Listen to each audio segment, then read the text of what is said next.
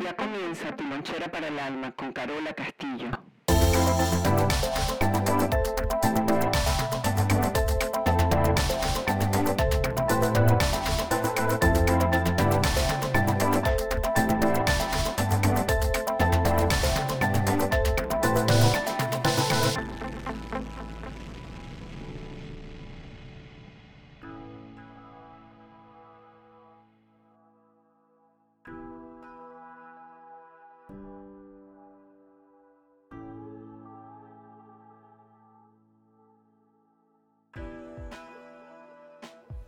Hola, buenos días, buenas tardes, bienvenido y bienvenida a la sesión de hoy.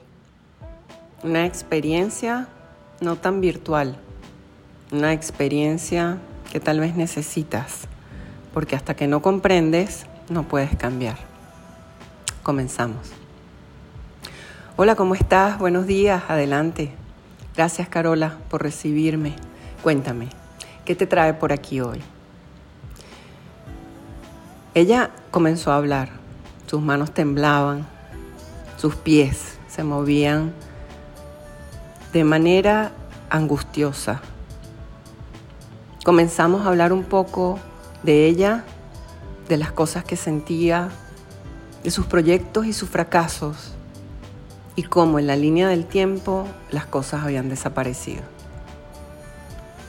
De repente, como parte de la historia,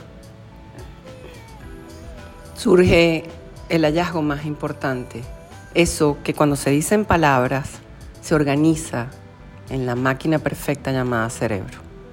Carola, a mi abuela la enterraron viva.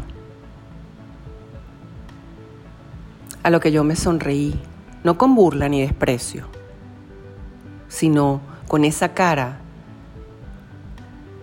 de ver la inocencia de los adultos cuando se convierten en niños esos niños eternos, esos que se creen las historias porque no las pueden vivir, esos que confían en sus padres y mentores que los van a llevar por los mejores caminos, seguros, sólidos y sin tanto problema. Me le quedé viendo y ella en ese momento se dio cuenta que su historia no tenía mucho sentido. La dejé que reflexionara por unos segundos. Y simplemente hice preguntas. Esas preguntas que de un solo disparo te cambia la vida. ¿Quién te contó esa historia? A lo que ella respondió, mi abuelo. ¿Y el abuelo vive? No, falleció hace mucho. Y esa es la historia que cuentan en mi familia. Sé que es escabrosa, pero cada vez que nos reunimos en Navidad, el Día de la Madre y el Día del Padre, esa historia es el pastel de cada comida en nuestra mesa. Sí, a lo que le contesté yo, son hipnóticas, trascienden porque no hacemos nada con ellas. Son comidita para la cabeza, para preservar la vida, porque nuestro cerebro no nos deja hacer nada nuevo. Es toda una memoria.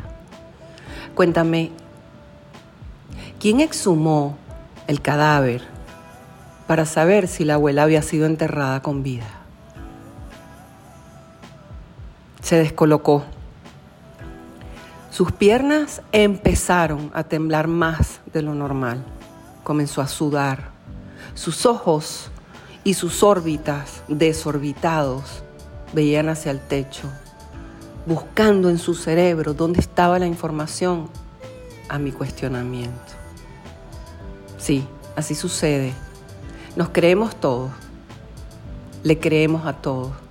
Nacemos con un instinto de confianza, porque cuando somos pequeñitos y tenemos todas las extremidades tan chiquitas, necesitamos una mano grande que nos guíe, que nos lleve, y que nos apunte el camino.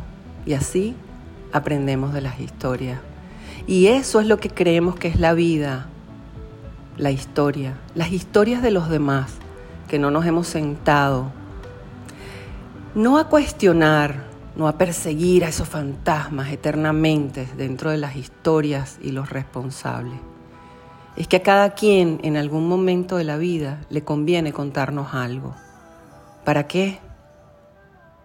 Para hacernos creer que son grandes, que tienen poder y que saben más que nosotros. Y no hay nada más fascinante para un niño que ver a su héroe con una capa, a una mamá que lo sabe todo y está en todo momento presente para uno. Sí, seguimos siendo niños creyéndonos las historias. Por eso nos rompen el corazón en mil pedazos, una y otra vez. Porque creemos, porque confiamos. Esas historias que nos paralizan en el tiempo nos dejan un vacío más que algo trascendental. Ese vacío es el que intentamos rellenar toda la vida, con el amor ideal, los hijos perfectos y, ¿por qué no?, el líder, el planeta perfecto, sin nosotros hacernos acreedores o aportarle algo a la vida. ¿Qué hacemos? Nada, escucharnos, escuchar a los demás, prestar atención, no reaccionar, no defenderse, porque lo único que defendemos es lo irreal. Lo único que se puede cambiar es lo real. Gracias por haber estado en esta sesión. Ya sabes tu tarea, ya sabes. Lo único que te queda es comprender y que cuando comprendas puedes hacerlo realidad. ¿Para qué? Para hacer algo con tu vida, no con las historias.